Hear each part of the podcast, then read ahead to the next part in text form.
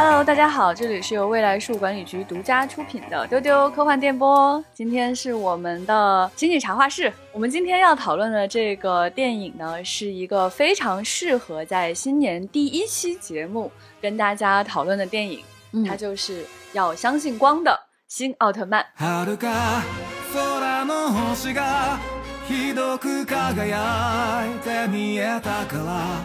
遥か空の星がひどく輝いて見えたから首先呢，祝大家新年快乐！新年快乐！我是今天的主持人，未来树管理局的局长，和我一起搭档的有日本方面专家小静，大家好，我是小静。还有哲学家船长。大家好，我是船长。如果大家熟悉的话呢，我们三个人出现在这里呢，实在是不意外的。嗯因为我们就是传说中的 EVA 小组。哎，我们三个上一次同框出现在丢丢，就是聊 EVA 中吧？ 是的，所以接下来呢，在未来的一段时光，我们也会看到很多就是安野秀明搞的这个新新新新新新什么新新来新去的一些东西。嗯嗯，那么这一次的新奥特曼就是让我们来到这个话题的终极原因。其实对于我来说，其实挺意外的，我会去看这个 IP，因为 我真的是。对奥特曼的所有前情一无所知，完全是被安野秀明吸引进来的。对，所以也想请两位先来讲一讲这个片子到底是一个什么样的背景，大概说了个什么事儿。这个奥特曼其实就是一九六六年的那个奥特曼电视剧的一个重启的作品。安野秀明把这个奥特曼的背景换成了一个现代的一个背景，然后重新制作了这样的一个故事。因为他本人是奥特曼的粉丝，所以这回他就没有当导演，而是请了自己的朋友通口真嗣来做导演。嗯，就是他因为太过热爱奥特曼了，但是他在里边也负责了这个企划。以及脚本还有总监修的工作，对，所以这个片子我们可以认为啊，就是它的主创团队就是 EVA 的主创团队，就是安野秀明和通口真嗣这两位搭档，他们长期在 EVA 当中的合作。那么我们看这个片子呢，我们的直观感受是怎样的？这部 EVA 拍的真好看呀！没错，没错，没错，没错，其实就是看了一部真人演的 EVA。为什么这么说呢？经过我们的深入研究啊。各种比对，我们的研究对象呢，目前包含的是新奥特曼、呃安野秀明拍摄的新哥斯拉，以及 EVA 系列电影和电视剧。经过我们的比对呢，我们认为它有两个方面是有非常强的这个相似之处的，非常强烈的这个作者烙印。那这两个方面呢，一个呢就是非常标志性的各种镜头语言，第二个呢就是它的主题。他赞美的到底是什么样的一种东西？所以在此之前呢，我们先请小静跟大家简单说说这部电影大致讲了一个什么样的内容。此处可能会含有轻微的剧透，但是我们剧不剧透的，你大概也知道会发生什么事儿吧？他的故事呢就非常的简单，应该是跟之前的那个奥特曼的那个老版的那个故事是差不多的。嗯，就是日本接连的出现了一种叫做霍威兽的一个东西，这个东西的读法，日文读法就跟怪物是一样，跟怪兽是一样的。然后呢，日本政府有一个防灾厅。就是他们不是整天经常有什么海啸啊、地震啊之类的灾害嘛，所以他本来就有这个防灾厅哦，就划到这个厅去管理。哎，对，哦，在这个防灾厅里边就成立了一个新的组织，嗯叫霍威兽特别对策室，嗯，简称就叫霍特队。哦，好合理呢。然后这个霍特队的成员们就是一些科学家，他们就通过一些科学研究，找到这个每一只这个霍威兽身上的一些弱点，然后通过针对这个弱点，然后打败他们。嗯，但中间呢，有一只这个霍威兽在跟这个人类战斗的过程中，然后就有一个这个队员，也就是主人公叫神勇星二。这个星二这个名字也是信己，就是真嗣的这个读法。嗯，这个主角这个神勇呢，就是在这个霍威兽打过来的时候，就去救助一个没有来得及避难的小孩儿。然后就为此就付出了生命，然后整个过程是被这个奥特曼看见了，奥特曼就觉得这个自我牺牲非常有意思，他就决定跟这个神勇合为一体，然后也是帮助人类去对抗包括霍威兽、包括一些外星人，包括甚至于包括他自己的这个来自光之星球的另一个奥特曼。整个的就是这样的一个故事。嗯，大致的情况呢，就是奥特曼打怪兽这么一个过程。然后我们在这个过程当中看到了非常多有趣的这个安野秀明式的这种视角。为什么我们觉得这非常的 EVA 呢？首先是因为安野秀明标志性的视听语言，在这里面呢，我们能够看到的是非常动画化的镜头的语言，每一个镜头、每一个切换的方式，其实都非常的动画质感。第一个，我们都有强烈感受的就是它标志性的大特写。嗯，哎，怎么说呢？用局长的话就说“仰角拍人鼻孔”。对 真的，咱们就是说呀，这个片子里面。他还是请到了这个 长泽雅美这样的大美女，嗯啊，也只有这样的演员可以经受住 这样令人恐惧的大考验。就是首先把这个镜头怼在脸上，其次呢还是仰角拍，你能够清晰的在这部电影里看到长泽雅美的鼻孔。就是所有的这些怼脸镜头都会让我的脑海中浮现出明日香鄙视的眼神。就是这个标志性的镜头在 EVA 里面很多是给到明日香的，哎，就是他以那种厌恶的眼光看着你或者真嗣。你（ 括号看着你，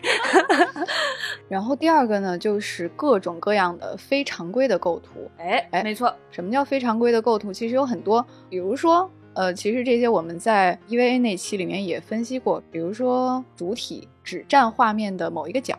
或者某一个侧嗯啊，它的视觉中心点是留白的。然后呢，呃，还有什么呢？就是利用一些无生命物体的结构性的东西去呈现一种规则的美感啊，比如说电线杆儿，嗯啊 啊，他的最爱。对，就是栅栏、铁路，嗯还有树，嗯呃，或者是这个呃楼房、高楼大厦，没错呃，电线，然后包括在这个新哥斯拉里面有非常多的那种起重机啊，嗯他们的那种机械臂构成了非常整齐的夹角。对嗯你能够在画面当中看到非常明确的几何结构。嗯，这次其实还有一些非常刁钻的这个方式哈，就是除了我们能够看到这个巨大化的奥特曼和巨大的生物在搏斗的这种场面当中，它使用这种比较大的物体来做画面切割，我们看到的是大量的室内画面。嗯，在室内画面当中呢，他可能在狭小的这个战斗指挥工作室或者是办公室里面，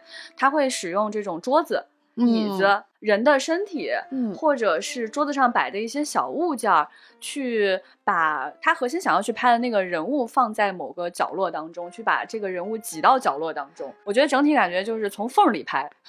这个人胳膊中间的那个缝儿啊，椅子和桌子之间极其狭小的夹角啊，然后你会觉得你参加了一个非常紧张的工作会议。嗯。后来我们总结说，他实在是把开会拍的太好看了，就这个人就是 竟然能把开会拍出美感。对，啊所以船长给的这个总结我特别喜欢啊，说安野秀明是把开会拍的最好看的人。对，我们能够看到说，在很多科幻片当中，在商量这个作战的时候，嗯都能够看到一些会议，但这些会议一般都是比较千篇一律的，你都能想象那个嗯画面哈，就是比如说一个椭圆长桌，嗯，然后有各种呃重要的人物坐在里面，嗯然后旁边有个大屏幕，然后有人指着他说，哎，这样这样那样那样，对吧？做 PPT，哎，嗯，对，但是对于安野来说，他不是这么拍的。他们所在的那个办公室真的挺小的，嗯，啊，就是一张白桌子，然后他们用的那个椅子也是那种带轮子，对比较真实 特别真实嗯。对，然后他们的那个指挥作战室呢，也是那种感觉是个临时房，嗯，就搭建在这种旷野当中的，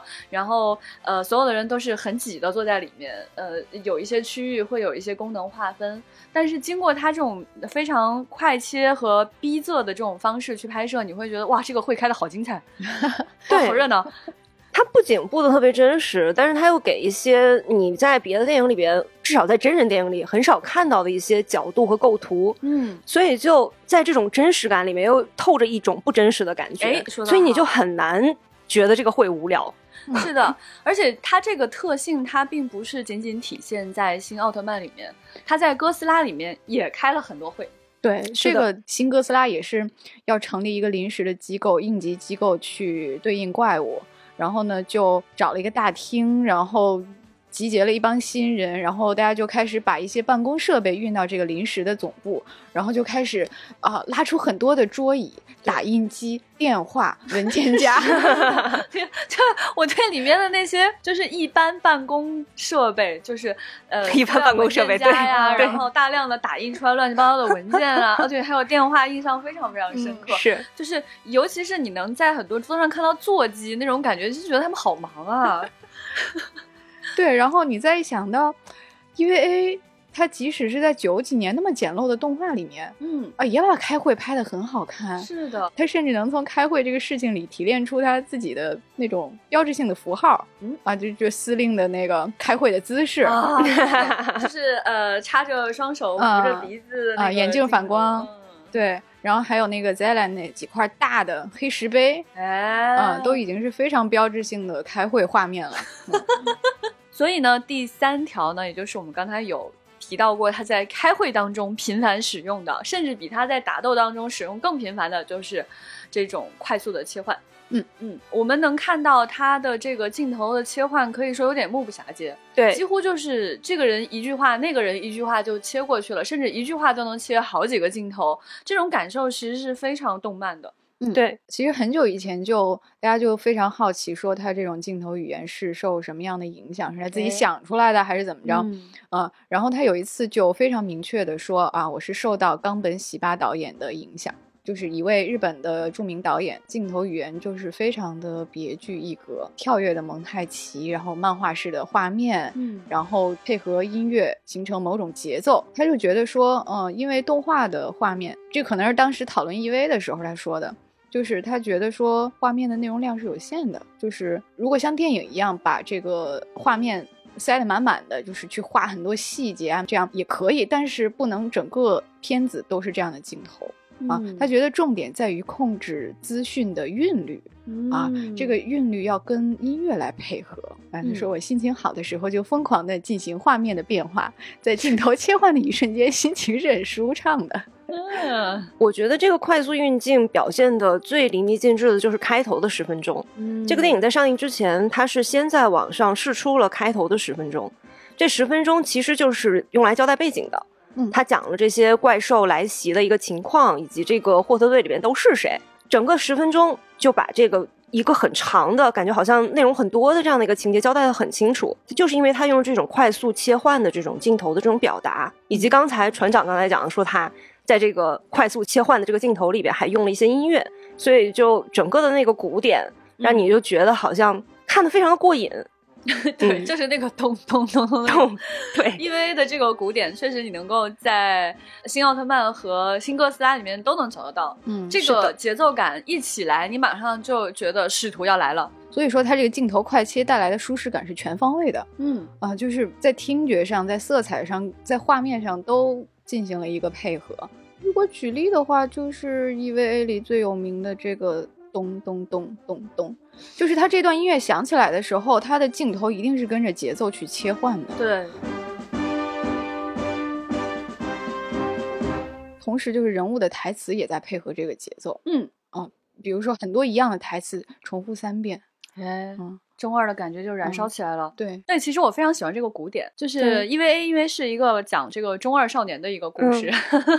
所以当这个鼓点响起来的时候，我每次都觉得它在搭配我的心跳。嗯，就它在很热烈的调动我的心跳，这个时候你会觉得特别热血沸腾，嗯，非常能够跟镜头当中的这些少年共情。从这个节奏感引申出来呢，我觉得第四个特点就是它的生物动作的设计非常的优雅，嗯也有一种节奏感。新奥里面让我感觉到在动作上非常惊艳的，就是最后奥特曼大战杰顿，这里有一点剧透啊。大战杰顿的时候，杰顿是一个对地球使用的终极武器。那么在他在地球的近地轨道上进行了一个飞人的动作，就是一个高速的自体旋转。那一幕是让我眼前一亮啊！他就让我想到的是这个 EVA 里面有一次对战是第几号天使啊？就是初号机和二号机同步作战的那一次。嗯啊，两个巨大的机器人，嗯啊，用体操或者说舞蹈一样的优雅的姿势，嗯去对抗一个敌人。对我记得那一段非常的漂亮，感觉就有点像那个艺术体操的感觉。嗯，对，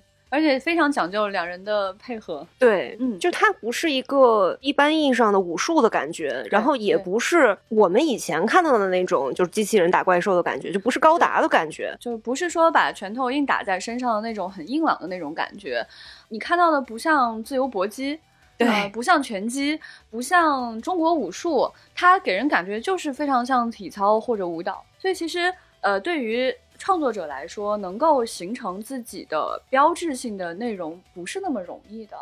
而且要在你所有的这个。角落里面，嗯处处都能够渗透自己的特征，其实是比较困难的。它需要的是你长期的研究跟配合。它这个也就像双人体操一样啊，安野秀明跟通口真嗣的这个常年配合，导致他们非常非常有默契，能够在不管是在驾驭动画还是在驾驭真人的时候，都能把自己想要的那种节奏感、那种舞蹈的感受、这种心跳的感受。这种画面的快速切换或者刁钻的视角，全部渗透在方方面面，我觉得是一个非常成功的创作者符号的这种案例。嗯，就是看完整个他这个新新新新系列，嗯就可以感觉到他非常善于，或者说他就喜欢某种巨大的秩序，嗯或者是仪式，或者是规则所构成的奇观，他非常的乐在其中，并且享受它构成的美感。是的，就是船长讲的这个这种秩序，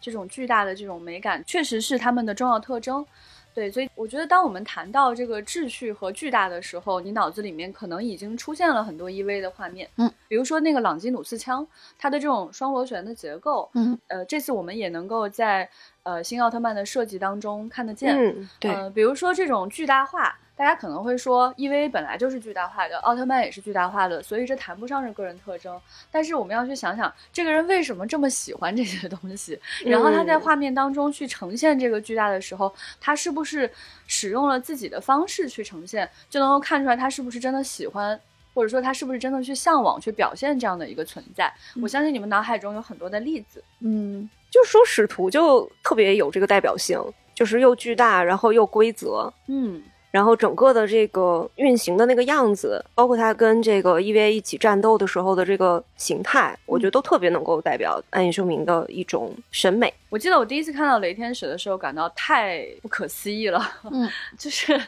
它其实会超越我当时看到《三体》当中水滴的时候的那种震撼。嗯就它首先带来的是一种极度规则的一种镜面结构，对然后它快速进行了不可思议的奇怪的分解，嗯，完全超出了我对某种机械或者生物体的理解。它里面可以产生任何的变形，这种变形你会觉得又生物又机械，嗯又奇怪又非常的合理。但是有一种数学的美感，就是分形几何的那种感觉。没错，我觉得这种东西是一般人会使用在非生命体上的一种设计，但是它把它用在了这种生命体的这种设计上，就会显得非常的独一无二。而且在呃这个巨大化方面来说的话，在 EVA 当中，我可能脑子里面想到的第一个画面是巨大化的凌波丽。嗯。它已经比我们平时看到的这个使徒和初号机等等要巨大的更多，嗯是的。非常非常的膨胀化。这种意象在新奥特曼里面其实也出现了，它又把长泽雅美变得非常的巨大，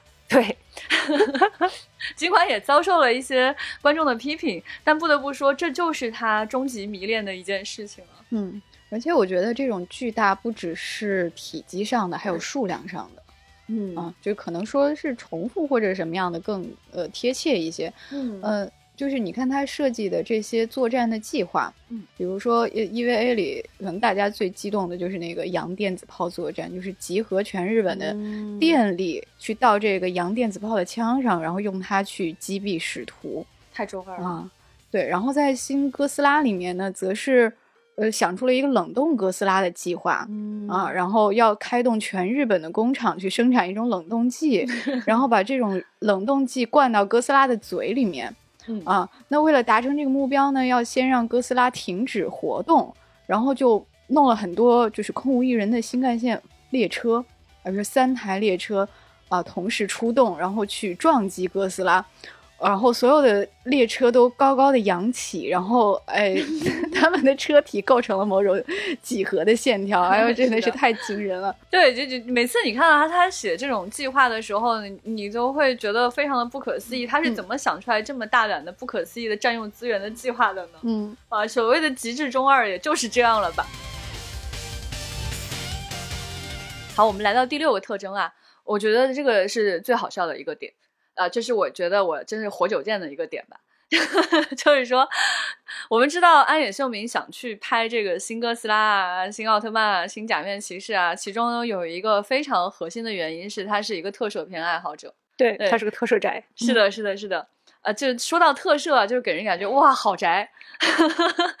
那个时候做特摄的时候呢，就往往是你要做一些那种物理特效。对啊、有有一些是模型，然后有一些是人穿着皮套在那打来打去，对吧？这个活久见的感觉呢，就是当我看到这个新奥特曼的预告片的时候，发现他用非常高超的 CG 技巧去模拟了皮套的感觉。我觉得这个人实在是太有趣、太奇怪了。就其实安野秀明他是在这个新奥特曼里边是想方设法想要去呈现出来这个奥特曼本来的那个形态，就是一九六六年最开始的那个版本的奥特曼的原画师是著名的画家、雕刻家成田亨，嗯。他设计出来的这个理念实际上是说奥特曼是一个世界上最漂亮的一个外星人，就是你从未见过如此美丽的外星人。然后你就算是找那个身材特别好的这个呃里边的这个皮套演员，你还是有一定的，因为有有拉链对吧？而且那个眼睛它需要 留一个洞去看人，所以还是会有一些限制。然后安野秀明在这个新奥特曼里面，他就希望尽可能的去接近成田亨设计的这个奥特曼的美感。所以他就用 CG 去掉了那个拉链儿，然后也去掉了眼睛那里的洞，但它又保留了这种皮套的这种质感。嗯就是它最开始的设计理念就说它的这个奥特曼的皮肤是火箭的银色，嗯然后全身的线条就是火星上的纹样，嗯然后脸是像日本能面一样面无表情。它这个已经是真的是，我觉得已经是技术上能做到的极致了。就是既保留以前那个特摄的那种感觉，对，然后又无限接近这个艺术家心中那个最美的外星人。是，就是我我挺好奇，就是现在的日本观众对于这个版本的奥特曼是接受的吗？很多日本观众就说他恶心，为什么？说他 kimochi warui。我看到的一些原因就是，有的人就是说这个奥特曼太瘦了。太瘦了对，哦，其实你就看那个安野秀明拍的 EVA，你就能感受到他其实是喜欢这种细长的这种线条的。对，细长嗯细长的人，细长的腰线，细长的腿部线条，对，整个细长的这种四肢，然后这个这这整个的这个样子是他符合他的这个审美的。可能他这个审美就是来自于最开始的这个最原初的这个奥特曼的设计。但是哦慢慢的，可能对日本观众来说，他们看到的比较后来的这个奥特曼里边，他就稍微远离了这种设计。嗯我猜测是因为日本观众会知道说这个奥特曼是应该是里边有一个人的，嗯但是呢，他的这个细长以及他的这种感觉，就因为他去掉了那个眼睛和那个拉链什么的嘛，嗯你就看起来好像不太可能里边有一个人，嗯，就这种矛盾感，所以可能就让人觉得很不舒服。哦，我觉得你这个分析很有意思。就是当我看到这个奥特曼的时候，我能感觉到他像是穿了一层厚厚的皮肤，啊、然后呢，这个厚厚的皮肤在这个人身体移动的时候，嗯，会看到一些褶皱，然后你会看到那个，甚至能看到那个皮套的那个厚度。我觉得那种感觉我，我是觉得呃非常的奇怪跟特别的，是就看起来就非常的那个还原。而且不仅如此啊，我觉得它更还原的那种感受是什么啊？就是它那个怪兽的感受，就是你能看到那些大怪兽穿那个皮套呀、它还很粗糙，就它不像那个奥特曼身上的这个皮肤这么的光滑跟贴合，嗯嗯、你能感觉到怪兽身上那种褶皱啊，甚至还有一些毛边儿，塑料感是吧？坏掉了，穿久了还有水口，就是 没做好的那种感觉。嗯而且最神的是呢，就是这里要谈到就是它的制作方法，它这里面是用动捕来制作的，但是它这种动作捕捉又神奇的还原了什么呢？就是一个人穿着一个非人形的皮套，然后在移动的时候的那种困难感，嗯就是不自然的那种身身体的动作。嗯，首先就是他自己非常积极的要担纲奥特曼的这个动动作 啊，对对对，啊，是的，是的，就我觉得他拍整部电影就是为了去做这个动作。嗯，对，而且他真的是绞尽脑汁儿的琢磨怎么去还原这个初代奥特曼的体态，然后你就看他那个幕后特辑哈，就是老爷子头发花白了，然后，然后他真的是非常用力的，全身都绷着，嗯，然后去还原那个发射斯派凶母光线的那个动作，啊，真的是整个人都绷着。然后很多观众说你怎么不驼背啊？你站直了呀？但是其实你去看初代奥特曼，他这个他就是驼背的，因为那个演员谷谷敏他身材太高了。我就想象啊，就是年少跟年幼的这个 安野秀明，在家里和在操场上 练习了多少遍这个动作，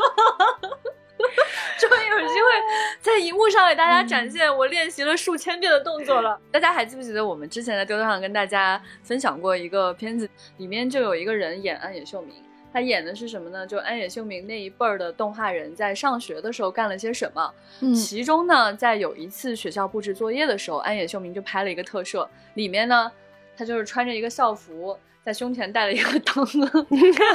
在操场上比划。嗯，就是他拍的早期拍的同人奥特曼小片儿。是的，是的。嗯然后同学们看了之后都非常的沮丧跟震撼，怎么能拍的这么好呢？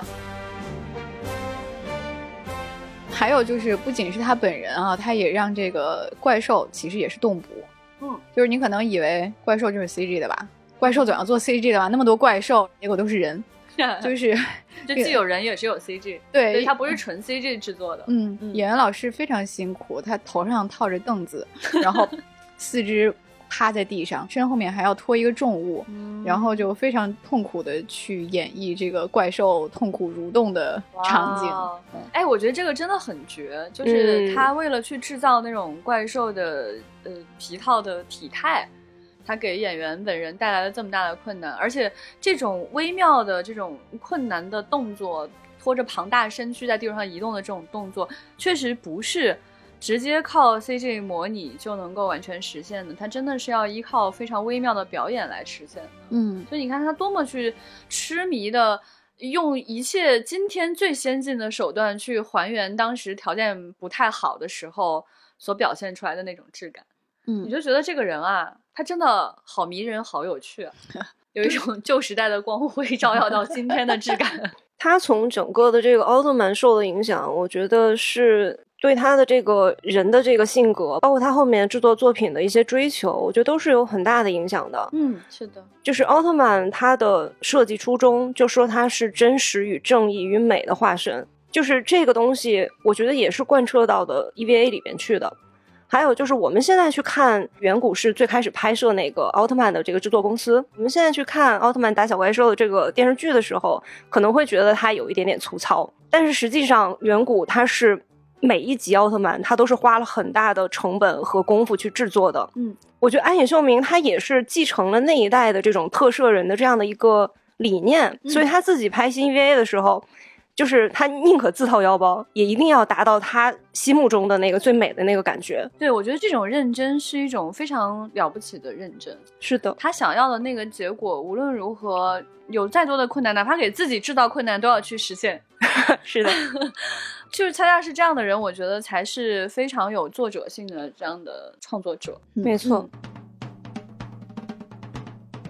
以上呢，我们跟大家分析了他的这个镜头语言和他的奇妙的个人特色哈。接下来我们想跟大家分享的是这部影片的主题。这个主题为什么让我们也觉得特别的 EVA？我觉得有一句话非常有代表性，就是这个通口真嗣导演。嗯他们在年轻的时候接受过一次采访，在那个采访里面，他、啊就是他们几个人就谈自己对奥特曼的畅想，就大家很多年前就在畅想，如果真的自己导演了一部奥特曼的话，要拍些什么哇哎呦，好可爱呀、真的是从那个时候就开始一琢磨琢磨到现在。嗯，然后通口哇就说：“我觉得安野这个人吧，比起长了尾巴的怪兽，他更喜欢人的角色。在安野秀明的这个宇宙里，他是不计幻想于他者的。嗯他总是要依靠自己，他的镜头永远聚焦在人的身上，去展现人的局限，或者是勇气，或者各种各样的特质。就虽然哦主题是外星人是嗯怪兽，但其实背后永远是人在那里。他从各个维度去强调这种人或者说生物的参与在里面。嗯就刚才我们提到的，他为什么要非要用动捕去还原那种嗯吃力的感受？因为皮套的后面就是人呀，就老说特摄是空想和浪漫嘛，他把这个事儿的本质琢磨得很透，本来就是一帮有热血的人要穿嗯上一个皮套去制造一个假的东西，但是让你信以为真，就是特摄这个行业本身就是体现了一种人的能动性在里面。嗯说的很好。在这部影片当中，可以说是一个人的赞歌。是的。嗯安野秀明他是非常去赞美这个人的主观能动性的。嗯像咱们前面也说到，就是他经常会什么集整个日本的电力，包括用一些什么轻轨啊之类的去打这个怪兽啊，他会想到说人能够做到的事情，哎，对，而不是说像比如说像漫威或者是像国外的一些超级英雄的片子，它是需要让人去发生一些变异，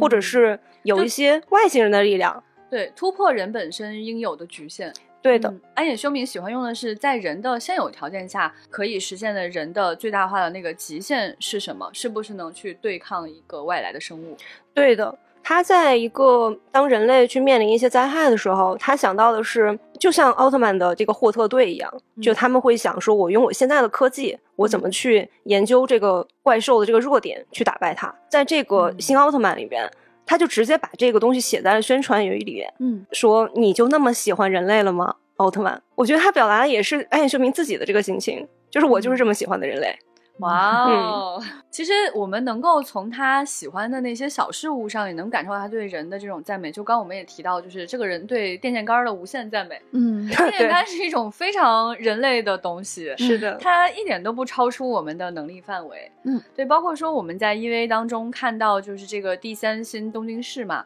在这个里面呢，在人类极其有限的条件下，人没有选择放弃，嗯而是把自己所生活的城市。变成了一个变形金刚一样的结构，可以咔咔咔咔收下去，然后咔咔咔打开，嗯，对，然后他也不停的告诉我们的主角少年真嗣说不要逃避，嗯，不要逃避，其实是在选择勇气的一个过程。是的，嗯，而且它永远会有一个标志性的，在 EVA 里面，我们分析这个特点叫破壁。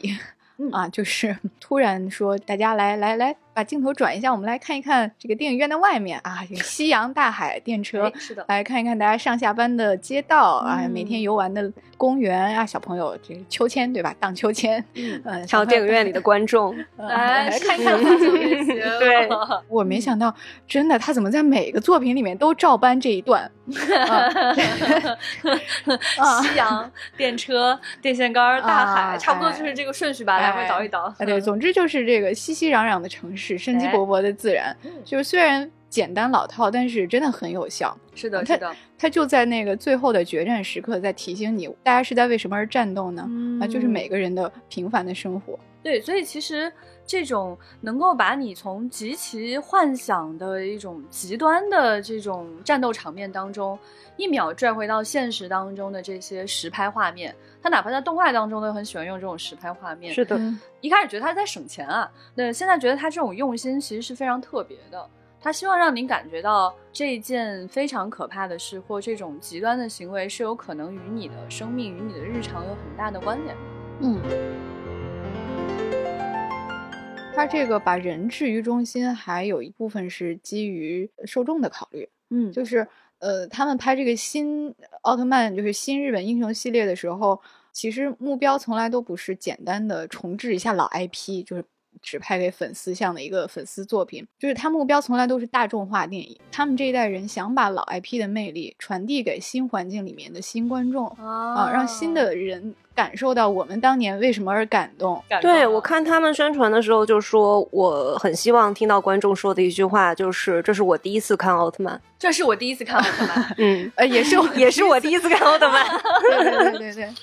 所以他们呃真的为此而非常苦恼。这个通口就说了，怎么说呢？就必须把奥特曼的世界观和角色来融入一个现代社会，这可能是全篇难度最大的事情。就查了很多的资料，请教很多哦专家，就是怎么做这样的一个呃时间线的改动，这样的一个世界观的融合。哇，你看，啊，他们就嗯去思考奥特曼可不可能有写实性，包括今天的人类可能并不像奥特曼里那样会为了和平而并肩战斗。而如果嗯在这样的一个时代，在当代社会，奥特曼出现了，他会担当一个什么样的角色？所以呢，基于种种考虑，他们对新奥特曼做出的这种。嗯，可以说是现代化的处理吧。现代化处理啊，OK，对，真的是、嗯你可以看到，就是这个新的霍特队很像公务员，政府的公务员，对对对就是当初那种幻想色彩非常浓厚的橙色的制服、白色的头盔，就像宇航员一样啊，那种拿着光线枪 biu biu 的，就是这样的古早科幻片里的幻想色彩的元素都去掉了，哎而大家就像公务员，就套个袖套，最多是别个徽章吧，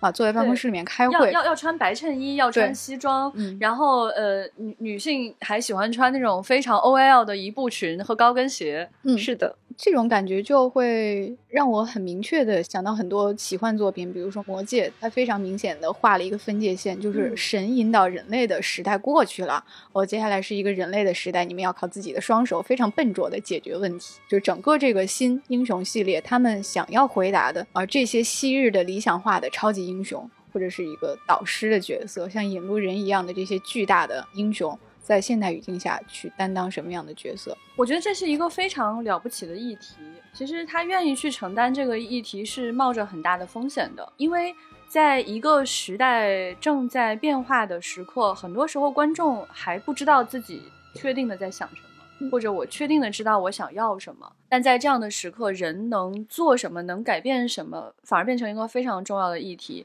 但不管你怎么去回答这个问题，都会有很多观众表示不理解。是的，嗯所以这种冒险的行为，我觉得是非常值得欣赏的，这才是真正勇敢的创作者。另一个把打怪兽这件事情进行日常化处理的原因，可能是就是阿宅的个人趣味了。因为就是奥特曼在早期的时候出过一批很宅很宅的书啊、就是最古早的一本呢叫做《奥特曼研究导论》，它就是 哈、还是个导论。就是一本正经的对，假如怪兽是真的，会给现实世界造成什么影响，进行了一番学术探讨。嗯，然后这是九一年一些学者撰写的一本宅书，不，这啊真的是学者写的，不是宅写的吧？哎，但是学者也有可能宅也是学者，宅学家学者也是宅。是宅学家，就是船长这种 对，就是这么一本一本正经胡说八道的书，卖了三十多万册嗯啊，就是在奥特曼的粉丝里面引起了巨大的反响。哇哦，那安野秀明肯定也受到了他的影响，不可能没看，对。然后你看他这个，说不定他都是提前收到书的那种人。哎，嗯，说不定他还参与撰写了呢。啊，很有可能。太二了，嗯，你看他这书里讲什么哈？就是特种部队的组织文化与领导力，哎呀，啊不错，特种部队及其法律战略和早田的法律考量 啊，包括奥特曼造成的伤害啊，这个嗯奥特曼的人间体是否要承担民事责任嗯啊？怪物有权利吗？想的好周全啊！啊，还有这个科特队，就是后来新奥里的霍特队嗯啊，他们的财务战略。哎。哎，啊，没有想到这个点啊，这确实是很很就是对啊，钱哪儿来呢？啊，这个怪物出现的经济连锁反应啊，嗯包括被奥特曼打倒的怪物尸体应该由谁处理？好问题啊、对，我记得去年有一部这样的影片哈，对对当时就是看到片名就无比的向往，应该讲的就是怪兽的善后处理。对小静好嗯对像看过了，我看了，大家千万不要去看，那是一个 超级大烂片。真的吗？有多烂啊？就是看完以后会觉得，嗯，内心有那么一点点恶心。好吧，就他这个点子非常的棒，嗯就我确实会作为一个怪兽爱好者，一个这种特别喜欢看这种片子的科幻宅，然后会很第一时间就去看这个片子就很。向往嘛，对，结果他真的拍的非常的无聊和恶心，哦，嗯，超出想象，千万不要看。哦，好伤心。嗯，对，但是这个话题，我觉得以后也许还是能出现的。嗯。嗯。但是就你看安野就把大怪物的善后处理拍的很好看、嗯。啊。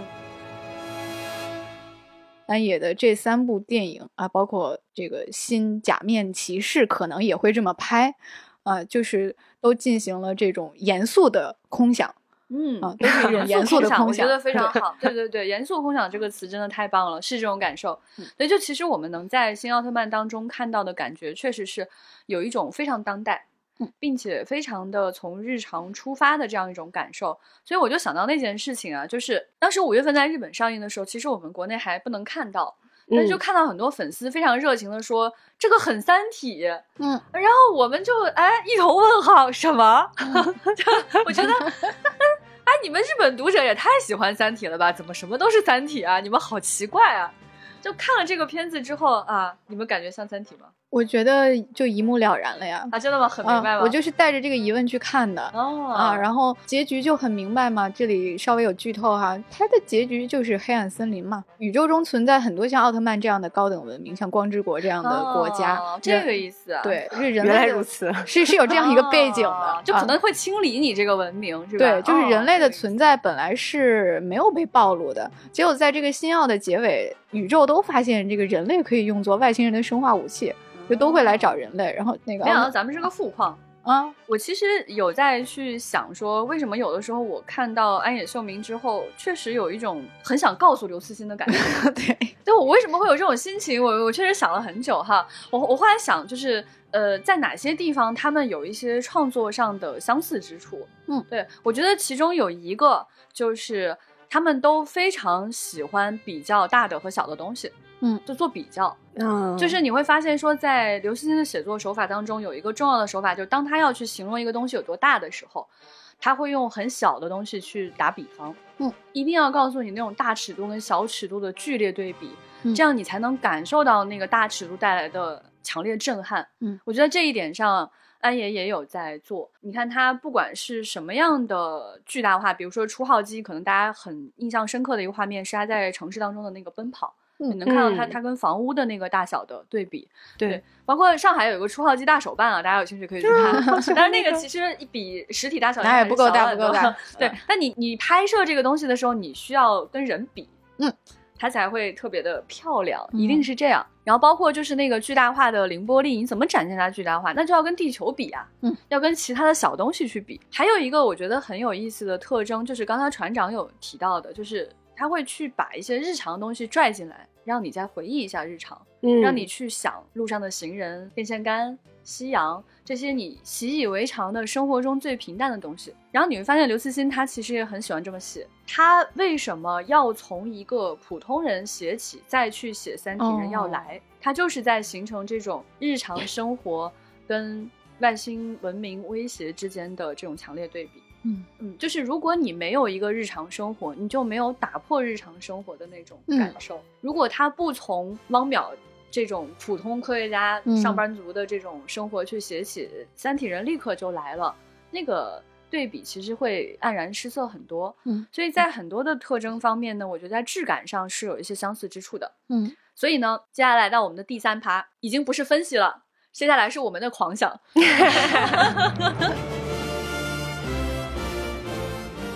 又到了胡思乱想的阶段，就是对于安野秀明来说呢，他正在搞一个叫“新日本英雄宇宙”的东西。基于此呢，我们就大胆猜想一下，接下来会发生什么样的事情。小静来跟大家说说这个基本情况，什么叫日本英雄宇宙？他现在已经有了自己的 logo，、嗯就是上面大大的字写着 SJHU 哎新 Japan Heroes Universe。对，你看，就是有缩写的东西，看起来都很厉害。对，然后这上面有这个包括了四个超级英雄，这个嗯 logo 上面就是这四个超级英雄的样子，嗯也就是哥斯拉、呃 EVA 还有奥特曼和新假面骑士所以哥斯拉是那个英雄啊。啊，对呀，哦，interesting。嗯日本超级英雄。最开始我看到他宣布这个计划的时候，我是非常震惊的，哇哦，你就觉得这四个人站在一块儿真的很奇怪。很奇怪，你就你直觉会觉得他们好像没什么关系，对吧？对，嗯，就是很难想象他们能一起干点啥，而且他们的气质也非常非常的不一样。对对对对对，嗯，嗯就很多人就说这个是日本的漫威。那如果按照漫威的那个套路的话，就是首先会有个人电影。嗯那现在新哥斯拉、新 EVA、新奥特曼已经哎逐个登场了，嗯，然后今年呢就会上映新假面骑士。是的，嗯那这四个超级英雄的个人电影都播出完之后，那后面会是什么呢？哦后面就应该是大乱炖了吧？嗯。太期待了。而且我们必须得说啊，就是这个安野毕竟还手持 EVA 啊，对吧？所以接下来将会有什么样各种各样的 crossover 出现呢？好令人期待啊！这个时候我们就按耐不住了。我第一个想到的就是奥特曼会不会选真嗣做人间体呢？看一个这样的故事。啊，你你看，他已经选了一个真嗣做人间体了，对吧？嗯这个真嗣神勇信二嗯，啊，就念起来都是真嗣。嗯，都是那种虽然自己很弱，但是还是会为了保护更弱的弱者而自我牺牲的角色。我有一个类似的畅想，就是假面骑士明日香。假面骑士有一个特征，就是他脖子上系着一个红色的一个领巾。哦明日香也是，就是穿着一身红色的衣服嘛。哎我觉得他系那个领巾，再加上明日香是一个非常骄傲的那样一个很适合开机车的一个女孩儿。整个嗯 EVA 里面只有她适合开机车。对对对，我就越想越开心，就觉得这个假面骑士明日香特别有看头。哇哦！其实我以前就看过一个大乱炖，我就之前跟你们讲过，就我去大阪环球影城的时候，就是在疫情之前，当时我就看到外面有一个大广告，写的是呃哥斯拉大战 EVA，我当时就什么，我就觉得。这个环球影城是假的吗？我我是谁？我在哪儿？就非常恍惚当时，而且当时的我应该还没有看过那个他新拍的那个新哥斯拉，就我还不知道这中间还有一层联系啊、呃我就抱着一种那种什么孙悟空大战啥啥啥的那种心情去排的队。那会儿可能这个宇宙还没有成立，对，所以他们两个还对战呢。好怪，对。然后排队进去之后很有趣啊，就是这种环球影城里面它就有很多这种剧场，然后你坐在那边呢，它会是一个那种四 D 感体验的一个东西，就那个椅子还会晃，还会给你喷气。喷水，你表面上看好像是一个普通的剧院，真的有舞台、有帘子的那种，嗯，但是实际上你坐下之后，那个东西晃起来的时候，你就感到很诧异，所以它就是那种很古典跟现代交织在一起的奇怪感受。然后那个大幕拉开啊，它是个屏幕，它没有任何人在里面表演，嗯展现的一段画面就是在城市当中，哥斯拉来了。然后我们的这个出号机带出去一段对战，然后我们是什么人呢？我们是这个观众呢，是被放在这个直升机里面要带走撤离的那一批人，就是要救我们。所以呢，我们这个直升机飞起来之后呢，就挺困难，在空中飘飘摇摇。他们打来打去，我们就啊啊就 慌。出来之后特别的高兴，可以想象。买了一些特别烂的周边，那个周边真的很烂，就 T 恤上面印的那个就是哥斯拉跟那个初号机的那个画面，洗了一次就掉了。啊，就起皮了，真的很烂。然后还卖一些那种很小的那种哥斯拉的吊环啊，什么那种，嗯呃，我我觉得不是特别认真的周边哈。但当时买到了一个满意的周边，当时船长来我家喝水还用过。哎，那个杯子我也特别喜欢，就是 用那个明朝体印着“第三新大阪市”，因为环球影城在大阪。对对对对对对对，所以就很快乐啊！我我觉得就是如果这么乱斗继续下去哈，它在乐园当中的发展，我非常看好。目前看起来的话，它已经实行的有一个叫 SJHU Amusement World，就是有点像游戏城的那种感觉，哦，是由这个万代主导的。是说里面有一些游戏机吗？啊、对，它里边、哦它里面会有餐厅，就是包括一些什么饮料，就是奥特曼面包，哦什么奥特曼奶茶，然后哥斯拉蛋糕，然后这个 SJHU 全家福三明治之类的这种这种食物，我有一种他在骗钱，但我很想吃的感觉。然后还有游戏，就是什么哥斯拉的 VR 游戏、EVA 的 VR 游戏，然后还有这个霍威兽的击退计划，还有新奥特曼轮盘赌。哦，我猜可能是转完了以后，然后根据不同的这个奖项，你能对到不同的奥特曼的周边。哦，嗯还有一些就是四个英雄一起出的这种周边，就是有一个 SJHU 的手表，就这个手表的中间是一个有四个英雄的这个日本英雄宇宙的这样的一个 logo 的一个手表。天啊，我感觉我的钱好像已经被拿走了，是的，好过分啊！这还只出了三个电影，等到第四个出来了以后，我相信会有一些更现无法想象的一些计划吧。就是它这个排列组合变得极其丰富呢。就那天小静给我讲了一个信息之后，我感觉到更加的诧异。你说安野秀明，你觉得他非常非常强大了，他怎么能把他喜欢的东西都搞到一起去呢？啊，小静告诉我说，这四个英雄来自于四个不同的公司，哎，对，但是找到这一点比他们来自四个不同的宇宙还厉害，这是怎么做到的？对，它其实是四个不同的版权方，哥斯拉是东宝的，奥特曼是远古的，EVA 是 Grand Works，然后新假面骑士是东映的。嗯，也就是说，对他的这个《新日本英雄宇宙》的这个主页上面就有来自四家公司的祝福，祝福，就很好笑。然后看起来我说哇，怪不得他们的这个电影都能有这种统一的审美，就是安野能做到这种统一的审美，也是因为四个版权方已经拉起手来。哎呀，我天！所以我觉得这还是更厉害。你要说这是什么日文版的漫威，我不承认啊。那些 IP 本来就是漫威的，对对吧？迪士尼想做这件事的时候，只要把漫威收了就可以了，对吧？但是你日本的四家公司，而且大家都知道，就是日本的版权方是很难搞的，任何一件事，任何一个细节，他都要跟你抠。是的，就是我们其实也跟日方做过一些授权啊，比如说那个《三体》的 T 恤，然后比如说这次我们做的这个赡养上帝的这个漫画，你就能感觉到他们对待版权方的那种极端认真。是的，是的，对，而且也有很多的合作方也讲他们从日本拿授权的那种重重困难。所以，当我们知道这些基本信息，然后又发现来自于四个不同的公司的时候，你就觉得哇，安也太优秀、太恐怖了，这个人太恐怖了。什么叫为所欲为？什么叫任性？这才叫极致的任性。我觉得单人作品的话还好说，嗯就后面怎么捏合在一起，这个真的太值得期待了到底。要干些什么，是吧？你能干什么？对，对对能干的太多了。对对对，嗯，而且我觉得像安野这种对自己要求过高的人哈，对我们不是也看了那个《再见了，所有的福音战士》嘛，嗯，就是你能发现他就是那种抓耳挠腮，把所有人都逼疯的那种状态。是的那么在接下来的影片当中，他一定要达到一种让我们没有见过的东西，他自己才能罢休啊，肯定比我们还要就是有执念。哇，那这个真的非常有趣。我好期待它将会发生什么样的事情，尤其在疫情之后看到这样一个影片，有一种活着真好的感觉。嗯，只要你活得足够长，你就能看见各种奇怪的事情发生。嗯嗯，非常非常感谢像安野秀明这么有执念的创作者和他的团队，能够不断的给我们惊喜，给我们想象不到的东西。新的一年也祝福大家可以看到很多没有想象过的、未曾见过的奇观、未曾见过的美好的事物，让你的新的一年非常的充实和快乐。祝大家新年快乐！嗯祝大家新年里都有光。嗯。应该祝大家新新新新新年快乐，拜拜。拜拜。拜拜。「